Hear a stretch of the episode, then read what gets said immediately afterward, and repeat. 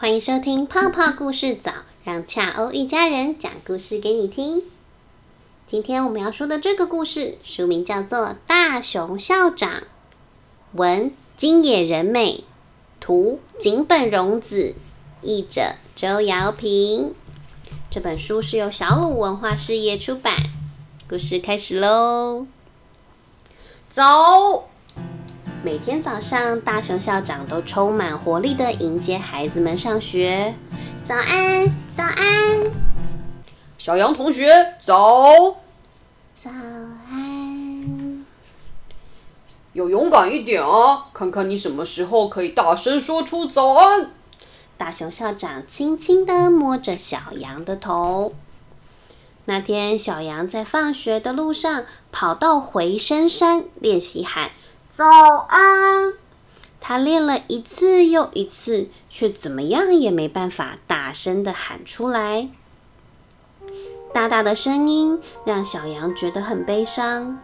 晚上，他躺在床上，耳边总会响起爸爸和妈妈吵架的声音，妈妈骂他的声音。小羊很害怕大大的声音。第二天早上。吉任老师、陆老师告诉大家，大熊校长住院啦。嘿，大熊校长一直都很健康啊！大家听了都吓了一大跳。小羊想，因为我没办法用大大的声音说早安，所以大熊校长很沮丧，才会生病吧？小羊觉得是因为自己的关系，他的眼眶溢出了泪水。大熊校长已经住院三个月了，他没办法再大声的说话，也吃不下东西。不过，医生和护士并没有对他说：“请你大声一点。”相反的，他们总是竖起耳朵靠近，聆听他微弱的说话声音。大熊校长的病房里都是小朋友们寄来的图画和信。校长，祝您早日康复。大熊校长，这是我画的您，希望可以早日见到您。大熊校长收。在小朋友寄来的信里面，有一封是小羊写的。大熊校长您好，我虽然还没办法大声的说早安，但是我最喜欢校长了。我很想早点再看到您，能看到校长的话，就会让我充满勇气的。小羊敬上。校长拜托医生说，学校里有个小朋友，只要能看到我，就会变得很有精神。我要是能看到孩子们，也会变得比现在有活力。请让我回到学校去吧。医生回答说。那么，请答应我两个条件：第一是不能太勉强自己哦；第二，到了晚上，请一定要回到医院来。隔天早上，校长笑呵呵的站在门口，小兔子、小狐狸都大声的向校长说：“校长早，早！”校长的声音却非常非常小。小羊正要说早安的时候，看到校长变瘦了的脸庞，一颗心直往下沉，他也就发不出声音了。那天在回家的路上，小羊走向回声山，校长慢慢的跟在他后面。小羊同学，我们一起走吧。校长说话的声音小小的，又轻又柔。我生病以后，明白了一件事：有时候虽然想要大声说话，却不能够做到。我是第一次有了这样的体验。小杨同学，我一直要求你要大声说话，实在是很不好啊。当他们走到山顶时，大熊校长突然弯着身体蹲在地上，没办法站起来了。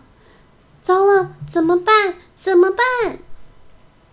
救命啊！大熊校长有危险了！小羊不自觉地大声喊着，他的声音响遍了整座山头，回声传得很远很远，直到了医院。医生他们赶了过来。山羊医生稍微责怪了大熊校长一下，不是说千万不要勉强自己吗？校长笑着对小羊说：“小羊同学，谢谢你。校长走路走得太专心了，都忘记不能做超过自己体能状况的事。”校长，我大喊出声的时候，自己都吓了一跳。不过感觉真好耶！大熊校长很高兴的点点头，请别太勉强自己啊！我知道了。今天大熊校长还是从医院前往学校，我走了。现在小羊都用大大的声音把大熊校长小小的声音传给所有人，让他们都听得到。故事说到这边就结束了。这本书虽然短短的，可是我很喜欢。大熊校长是改编自日本的真实事件。在日本，有一位叫做大赖敏昭的校长，他是日本滨之乡小学的校长。